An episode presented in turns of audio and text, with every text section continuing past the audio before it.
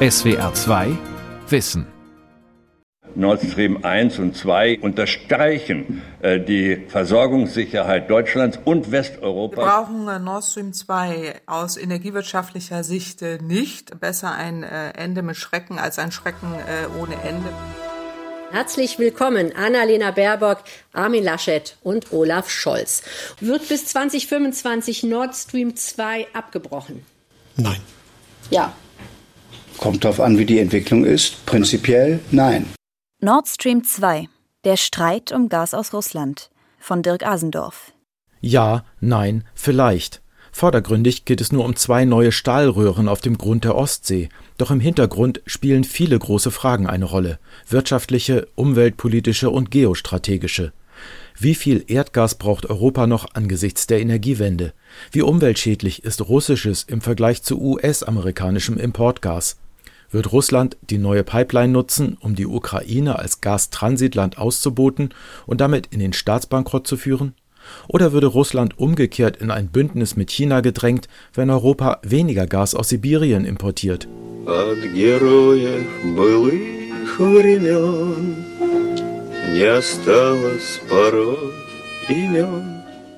Schon seit 1973 bezieht Deutschland Erdgas aus Russland. Inzwischen deckt es die Hälfte unseres Bedarfs.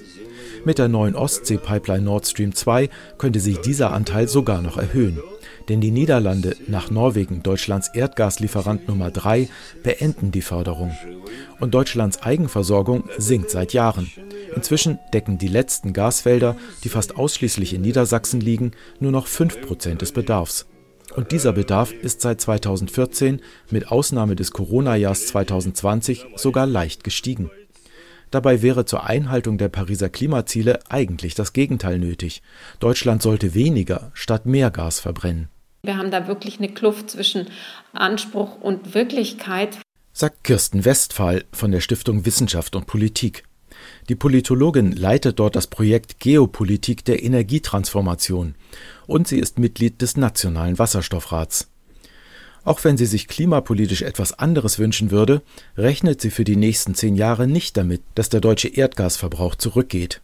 Weil wir eben aus Kohle aussteigen, weil wir aus Kernenergie im nächsten Jahr aussteigen und weil auch sichtbar ist, dass wir für die Klimaziele und um die schnell zu erreichen, darum geht es ja auch, eben schnell aus Kohle aussteigen müssen und dann erstmal Gas nutzen. Und das sagt natürlich schon was über nochmal diese Kluft zwischen Anspruch und Wirklichkeit, aber eben auch ja, ja, die Realität im, im deutschen Markt. Und für die Industrie da würde ich auf jeden Fall auf die Mittelsicht mehr Erdgasbedarf sehen. Claudia Kempfert widerspricht. Sie leitet die Abteilung Energieverkehr Umwelt beim Deutschen Institut für Wirtschaftsforschung DIW. Deutschlands Erdgasverbrauch werde in den nächsten Jahren nicht wachsen oder stagnieren, sondern sinken.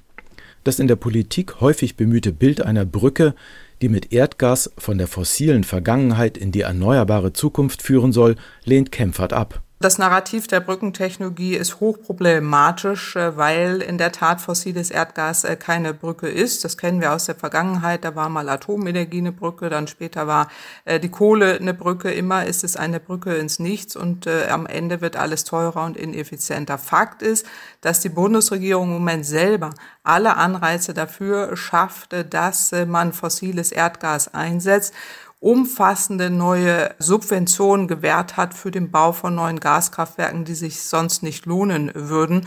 Der Umstieg hin zu erneuerbaren Energien könnte sehr viel schneller gehen, wenn wir eben diese Brückentechnologie-Theater nicht hätten. Tatsächlich ist auch ohne Nord Stream 2 in Europa, selbst mit steigendem Verbrauch, kein Engpass bei der Erdgasversorgung in Sicht. Ein ganzes Dutzend Pipelines verbindet die Erdgasfelder in Russland, Aserbaidschan, Norwegen, Algerien und Libyen mit der EU. Dazu kommen 20 Häfen, die über ein Terminal für den Import von flüssigem Erdgas, sogenannten LNG, verfügen. Das wird auf Tankschiffen aus Katar, den USA, Nigeria oder Trinidad und Tobago angeliefert und deckt bereits ein Achtel des europäischen Erdgasbedarfs. Die Importterminals sind dafür bisher nur gering ausgelastet. Würden sie vollständig genutzt, könnte sich die EU schon heute zur Hälfte mit LNG versorgen, das auf dem Weltmarkt in großen Mengen frei gehandelt wird. Für neue Importterminals, die in den deutschen Nordseehäfen Stade und Brunsbüttel geplant sind, besteht gar kein Bedarf. Und auch Nord Stream 2, die neue Pipeline auf dem Boden der Ostsee, wird für eine ausreichende Erdgasversorgung der EU nicht gebraucht. Kirsten Westphal sieht trotzdem einen Vorteil in der neuen Doppelröhre, die bei voller Auslastung 55 Milliarden Kubikmeter sibirisches Erdgas im Jahr von Ost-Luga bei St. Petersburg ins mecklenburgische Lubmin transportieren kann. Mehr als die Hälfte des deutschen Jahresbedarfs. Sie bringt mehr Flexibilität auch nochmal und sogenannte Liquidität, also einfach, dass mehr Angebot im Markt verfügbar ist. Und da ist die Hoffnung in der Tat, und die ist gut begründet, dass das auch die Preise drückt. Ein größeres Erdgasangebot und sinkende Preise. Für Claudia Kempfert ist genau das aber ein zentrales Argument gegen die neue Nord Stream Pipeline. Sie befürchtet, dass Deutschland damit in eine Falle gerät weil wir uns über sehr lange Zeiträume auf äh, eine fossile Infrastruktur festlegen, die auch ausgelastet äh, werden äh, muss und uns auch an den Bedarf orientieren müssen. Und aus dem Grund wir die wertvollen Investitionen eigentlich bräuchten für die erneuerbaren Energien. Insofern würde ich sagen, ja, schadet die Pipeline, der Neustrang der Pipeline den Energiewende und auch den Klimazielen. Die Frage wird bald auch vor Gericht verhandelt. Denn die Deutsche Umwelthilfe klagt gegen die Fertigstellung und die noch für dieses Jahr geplante Inbetriebnahme der Doppelröhre. Begründung Im Genehmigungsverfahren habe es Fehler bei der Umweltverträglichkeitsprüfung gegeben und das gesamte Vorhaben sei ein klarer Verstoß gegen die europäischen Klimaziele. Denn die Verbrennung des über Nord Stream 2 nach Europa transportierten Erdgases würde jedes Jahr bis zu 100 Millionen Tonnen CO2 freisetzen Sascha Müller-Krenner ist Bundesgeschäftsführer der Umwelthilfe. Bei Pipelines ist es wie bei Straßen, die ziehen Verkehr nach sich. Sobald sie gebaut sind, werden sie auch genutzt. Dadurch wird der Import von fossilem Gas attraktiver. Und natürlich gibt es dann ganz, ganz massive wirtschaftliche Interessen, diese Pipeline auch zu nutzen, dieses Gas zu transportieren, zu verkaufen, zu verbrennen. Wir sind der Meinung, dass es überhaupt keine fossilen Infrastrukturprojekte in dieser Größenordnung mehr geben sollte und dass alle Planungen dieser Art auf ihre Klimaauswirkungen überprüft werden sollten. Die europäische Richtlinie zur Umweltverträglichkeitsprüfung sieht das im Grundsatz auch schon vor. Meistens wird es aber nicht gemacht, deswegen wollen wir das durchexerzieren. Die Klagen richten sich gegen das Bundesland Mecklenburg-Vorpommern das die Bauarbeiten in der deutschen Ostsee und an der Empfangsstation in Lubmin genehmigt hat. Zuständig ist Energieminister Christian Pegel, SPD. Die Genehmigungen, und zwar in allen europäischen Staaten, für Bau und Betrieb sind jeweils vollständig erteilt. Was die Deutsche Umwelthilfe nach meinem Kenntnisstand anstrebt, ist eine Rücknahme dieser Dinge. Ich, mich überzeugt das, was Sie vortragen, juristisch nicht. Die Deutsche Umwelthilfe ist ja sehr spät aus dem Moospot gekommen, um ein norddeutsches Wort zu verwenden. Andere Umweltorganisationen waren ja deutlich früher auch schon durchaus mit rechtlichen Streitigkeiten dabei. Und der einstweilige Rechtsschutz gegen die Bau- und die Betriebsgenehmigung ist im einstweiligen Rechtsschutzverfahren sehr deutlich gescheitert. Bauherr der Pipeline ist die Nord Stream 2 AG mit Sitz im Schweizer Kanton Zug. Sie ist eine hundertprozentige Tochter des größten, mehrheitlich staatlichen Energiekonzerns in Russland, Gazprom. Die Baukosten werden auf bis zu 9 Milliarden Euro geschätzt. An der Finanzierung beteiligen sich auch fünf westeuropäische Energieunternehmen, darunter zwei deutsche. Sie alle erwarten natürlich, dass ihre Investition in die genehmigte und fast fertig gebaute Pipeline möglichst bald auch zu Gewinnen aus dem Gastransport führt. Energieminister Pegel will sich dafür einsetzen. Wir haben eine gemeinsame Verantwortung, Energieversorgungssicherheit in Europa sicherzustellen. Die haben wir übernommen und dann setzen wir die auch bis zum Ende um. Aber da sind wir alte Norddeutsche. Wir stehen dann zu einer Position und halten die auch öffentlich aus. Der Energieminister residiert in Schwerin in einem neoklassizistischen Gebäude. Zur Staatskanzlei direkt nebenan führt ein Triumphbogen. Darin gibt es einen Verbindungsgang, Spitzname Beamtenlaufbahn. Ein paar Meter weiter ragt das von Gottfried Semper im Renaissancestil umgebaute Schloss über den Schweriner See. Wegen der vielen romantischen Türmchen auch Neuschwanstein des Nordens genannt. Da ist der Mecklenburger Landtag zu Hause, der schönste Landtag Deutschlands. Mecklenburg-Vorpommerns pittoreske Hauptstadt ist ein ganz spezielles Biotop. Seit 1998 fest in Hand der SPD. Immer wieder hat Ministerpräsidentin Manuela Schwesig die Energiepartnerschaft mit Russland beschworen, zum Beispiel im August 2020 im Landesparlament. Ich bin den Fraktionen von SPD, CDU und auch der Fraktion Die Linke außerordentlich dankbar, dass heute mit den vorliegenden Anträgen ein gemeinsames Signal gesetzt werden soll, dass wir als Land Mecklenburg-Vorpommern an dem Bau der Ostsee-Pipeline Nord Stream 2 festhalten. Schwesig erwähnt nicht die AfD, auch die ist für Nord Stream 2. Die überraschende Einigkeit von ganz links bis ganz rechts hat auch mit den Sanktionen zu tun, die der damalige US-Präsident Trump gegen die Fertigstellung der Ostsee-Pipeline angekündigt und verhängt hatte. Es bewegt die Bevölkerung, dass unabhängig davon, was man von der Pipeline selber hält, wie man zum Verhältnis zu Russland steht, es eine Grundsatzfrage ist, ob wir zulassen, ob vor allem Deutschland und die Bundesregierung zulässt, ob Europa und die Europäische Union und die Europäische Kommission zulässt, dass andere Staaten, in diesem Fall die USA, in ganz eigene souveräne Entscheidungen hier, wie läuft die Energieversorgung der Zukunft, sich einmischen und sich nicht nur einmischen, kann ja mal diskutiert werden, das halten wir aus, sondern mit schlichten Drohungen und Erpressungsversuchen versuchen, die Frage der Energieversorgung für Deutschland, für die Europäische Union zu beeinflussen und damit auch zu verhindern. Das geht nicht, das muss Deutschland, das muss die Europäische Union zurückweisen. Die Sanktionen hatten Ende 2019 zum vorübergehenden Abbruch der Bauarbeiten an der Pipeline geführt, weil die Schweizer Firma Allseas ihr Spezialschiff zurückgerufen hatte. Erst im April diesen Jahres konnte das russische Verlegeschiff Akademik Chersky die Arbeiten wieder aufnehmen.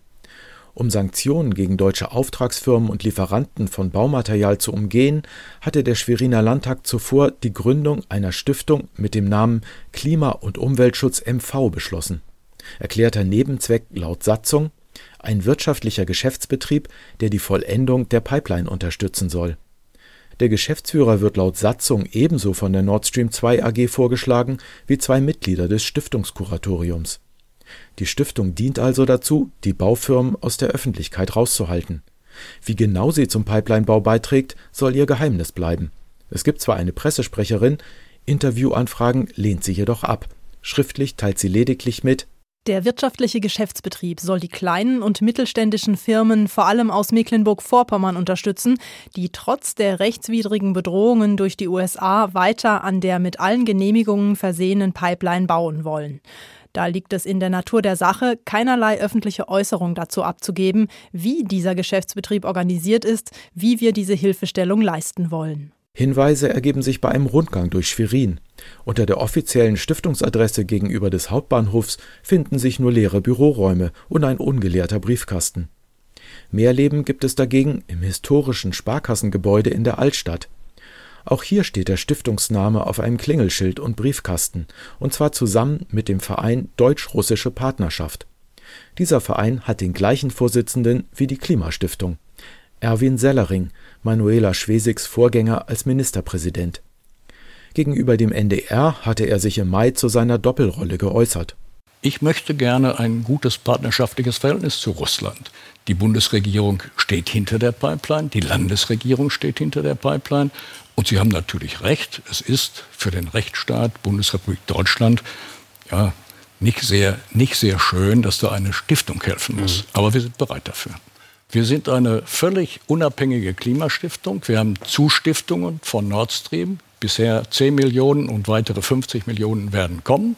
Und da mischt sich keiner rein, was wir damit machen. Die Stiftung, ein großer Schirm, in dessen Schatten Zulieferfirmen ohne Angst vor Sanktionen ihre Aufträge erfüllen können. Mit der Frage, ob das wirklich so funktionieren darf, werden sich ebenfalls Gerichte beschäftigen müssen. Die Deutsche Umwelthilfe hat nämlich nicht nur gegen die Genehmigung des Pipelinebaus geklagt, sondern auch gegen die Genehmigung der Stiftung.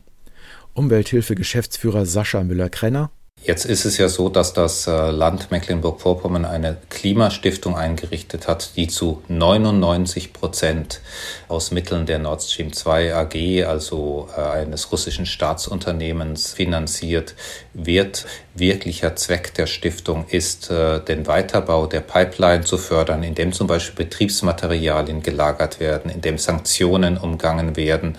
Und das ist jetzt einfach nicht Sinn und Zweck des deutschen Stiftungsrechtes. Bei Stiftungen muss es um das Gemeinwohl gehen und die wirtschaftlichen Interessen eines ausländischen Energiekonzerns gehören nicht zum Gemeinwohl.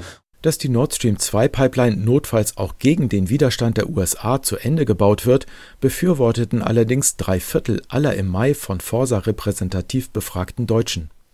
Auch unter den Anhängern aller Bundestagsparteien sprach sich eine sehr große Mehrheit für die Fertigstellung aus. Selbst unter grünen Wählern waren es noch 69 Prozent. Trotzdem hat sich die Partei sowohl auf Bundes- als auch auf Landesebene als einzige gegen die Ostsee-Pipeline positioniert. Das ist natürlich, das muss man sehr deutlich sagen, in Mecklenburg-Vorpommern kein Gewinnerthema, sagt Claudia Müller.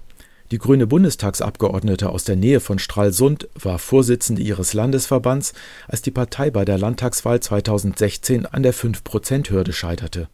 Sie weiß um die traditionelle Verbundenheit der ostdeutschen Bevölkerung mit Russland und um deren Ablehnung US-amerikanischer Einmischung in die deutsche Energiepolitik.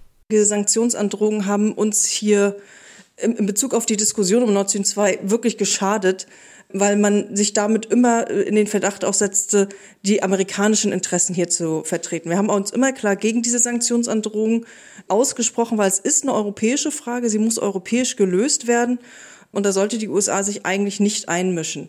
Aber zum anderen ist es ganz klar eine Unterstützung des Putin-Regimes, die damit ihren Staatshaushalt finanzieren. Und damit ähm, ist es auch keine Unterstützung für die Bevölkerung in Russland, sondern eine Stützung des jetzt autokratischen Regimes. Doch für diese Position der Grünen gäbe es in Mecklenburg-Vorpommern ebenso wenig Verständnis wie für die entschiedene Ablehnung der neuen Gaspipeline durch die anderen osteuropäischen Staaten. Polen, das Baltikum oder das bisherige Haupttransitland für russisches Gas, die Ukraine.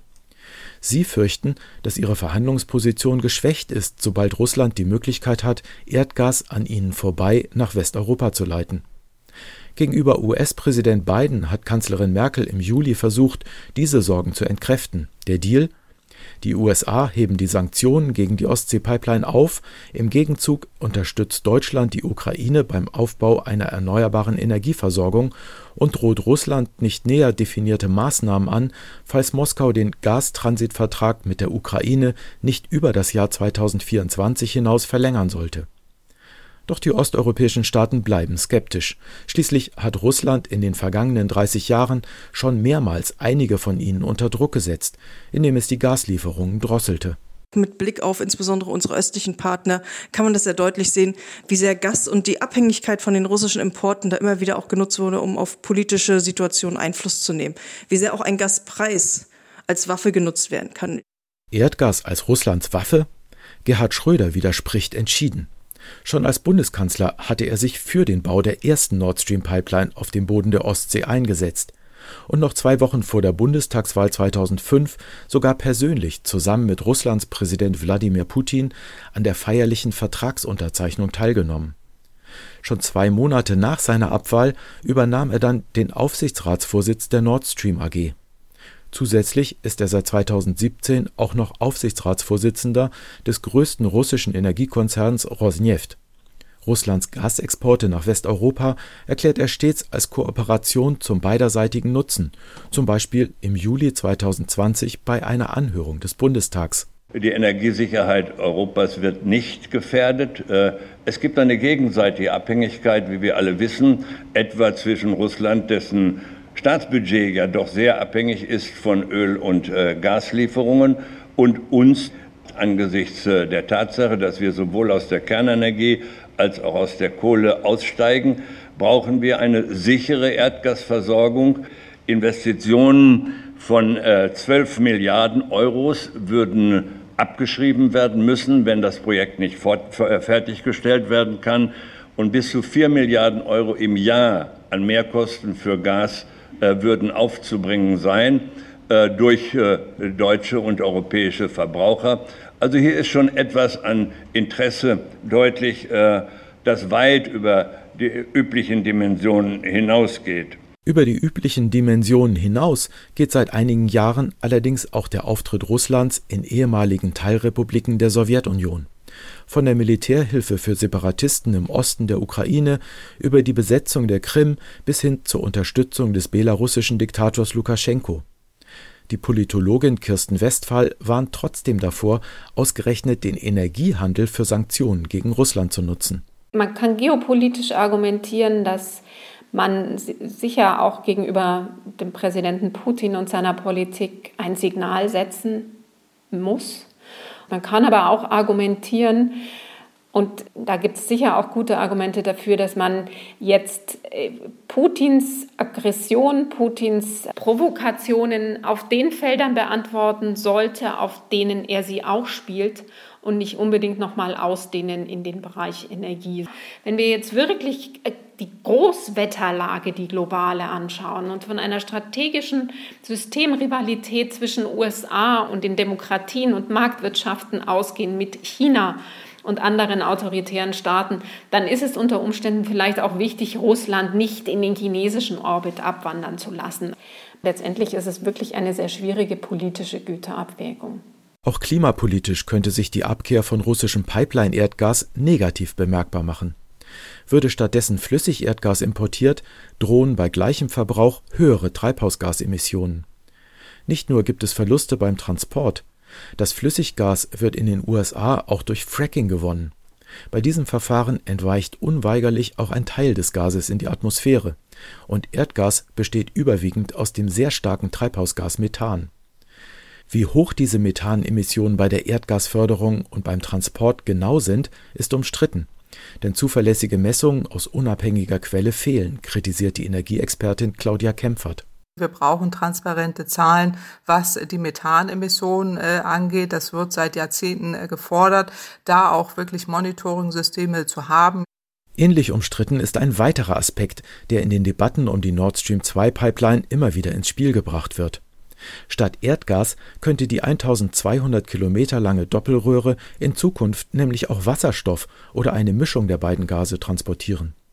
Im weiteren Verlauf der Energiewende soll Wasserstoff vor allem in der Metall- und Chemieindustrie und im Flugverkehr das bisher verwendete Erdöl und Erdgas ersetzen.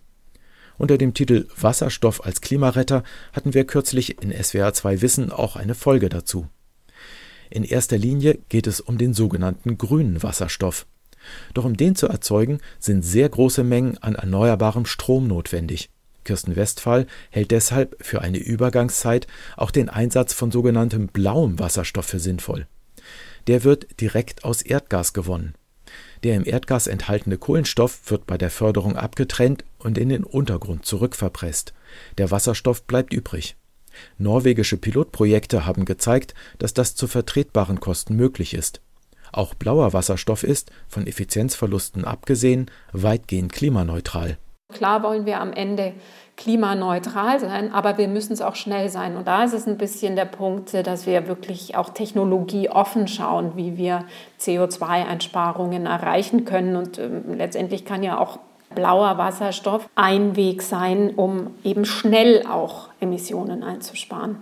Eigentlich müssen wir alles und ganz möglichst schnell machen und es auch so ein bisschen den Unternehmen, den Ingenieuren überlassen, welches dann die, die Technologie ist, die am Ende gewinnt. Derzeit werden die letzten Rohre der neuen Ostsee-Pipeline in dänischen Gewässern zusammengeschweißt. Danach folgen zahlreiche Druck- und Funktionstests. Ob sie noch in diesem Jahr abgeschlossen werden können, ist unklar. Die Nord Stream 2 AG äußert sich dazu nicht. Die meisten Fachleute wie Claudia Kempfert gehen aber davon aus, dass die Doppelröhre schon in wenigen Monaten verfügbar sein wird. Die Pipeline wird aller Voraussicht nach in Betrieb gehen. Es sind alle Anzeichen jetzt dafür, dass äh, dies äh, passiert. Ähm, aber äh, ob da Erdgas jemals durchtransportiert wird, wage ich zu bezweifeln. Wenn die Bundesregierung, und das muss sie ja tun, egal welche, die Klimaziele ernst nimmt, werden wir immer weniger fossiles Erdgas benötigen. Und ähm, ich kann mir dann durchaus vorstellen, dass beteiligte Unternehmen da nicht sehr glücklich drüber sein werden und sich dann auch entsprechende Kostenentschädigungen zumindest in irgendeiner Form Äh, einklagen. Ob sie damit Erfolg haben könnten, ist unter Fachleuten umstritten. Die ausgesprochen klagefreudige Deutsche Umwelthilfe ist eher skeptisch, sagt ihr Geschäftsführer Sascha Müller-Krenner. An wen sollten denn Entschädigungen gezahlt werden? Finanziert wurde die Pipeline ja erstens durch das Unternehmen Gazprom über die Nord Stream 2 AG und zweitens durch fünf westeuropäische Unternehmen, die der Gazprom Geld gegeben haben. Die haben nur Ansprüche gegenüber der Stream 2 AG oder deren Mutter Gazprom. Und ob der russische Staat und ein russisches Unternehmen jetzt gegen den deutschen Staat, der hier auf Grundlage seines deutschen und europäischen Genehmigungsrechts hier die Klimaschutzaspekte berücksichtigt, das wäre ja unser Argument, Entschädigungen verlangen kann, da hätte ich so meine Zweifel und äh, da wird man sich dann wahrscheinlich auch vor Gericht treffen. Für Europas Energieversorgung wird Nord Stream 2 nicht gebraucht.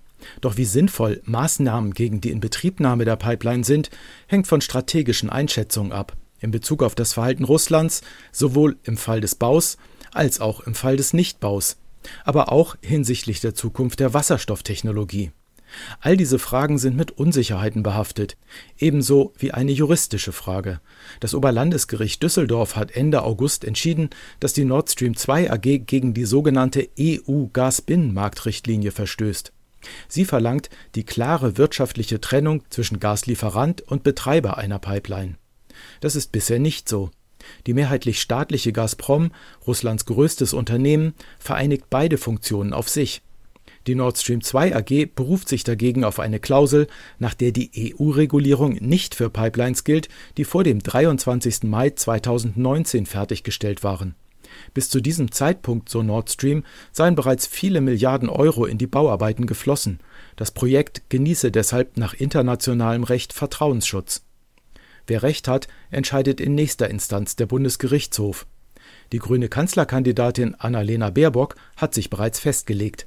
Meine Haltung ist, dass wir nicht von europäischer Souveränität reden äh, und dann aber in den entscheidenden Momenten uns wegducken. Was würde ich machen? Mhm. Diese Pipeline nicht zu Ende bauen. Diese Genehmigung darf es nicht geben, darf es nach europäischem Recht nicht geben. Das heißt, wir können es dort stoppen. Diese Pipeline hat keine Zukunft so. und sie ist gegen Europa gerichtet. Gerichte lassen sich ihre Entscheidungen allerdings nicht von Politikern, auch nicht von Spitzenpolitikerinnen vorschreiben. Und selbst wenn auch der Bundesgerichtshof gegen Nord Stream 2 urteilen sollte, bleibt Gazprom noch der Weg zum Europäischen Gerichtshof. Der Rechtsstreit könnte noch viele Jahre dauern. Dass Nord Stream 2 so lange brach liegt, ist allerdings unwahrscheinlich. Denn Gazprom hat noch einen Trumpf im Ärmel.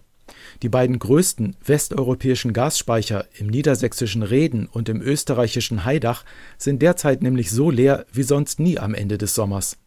Über den Grund herrscht unter Experten Uneinigkeit.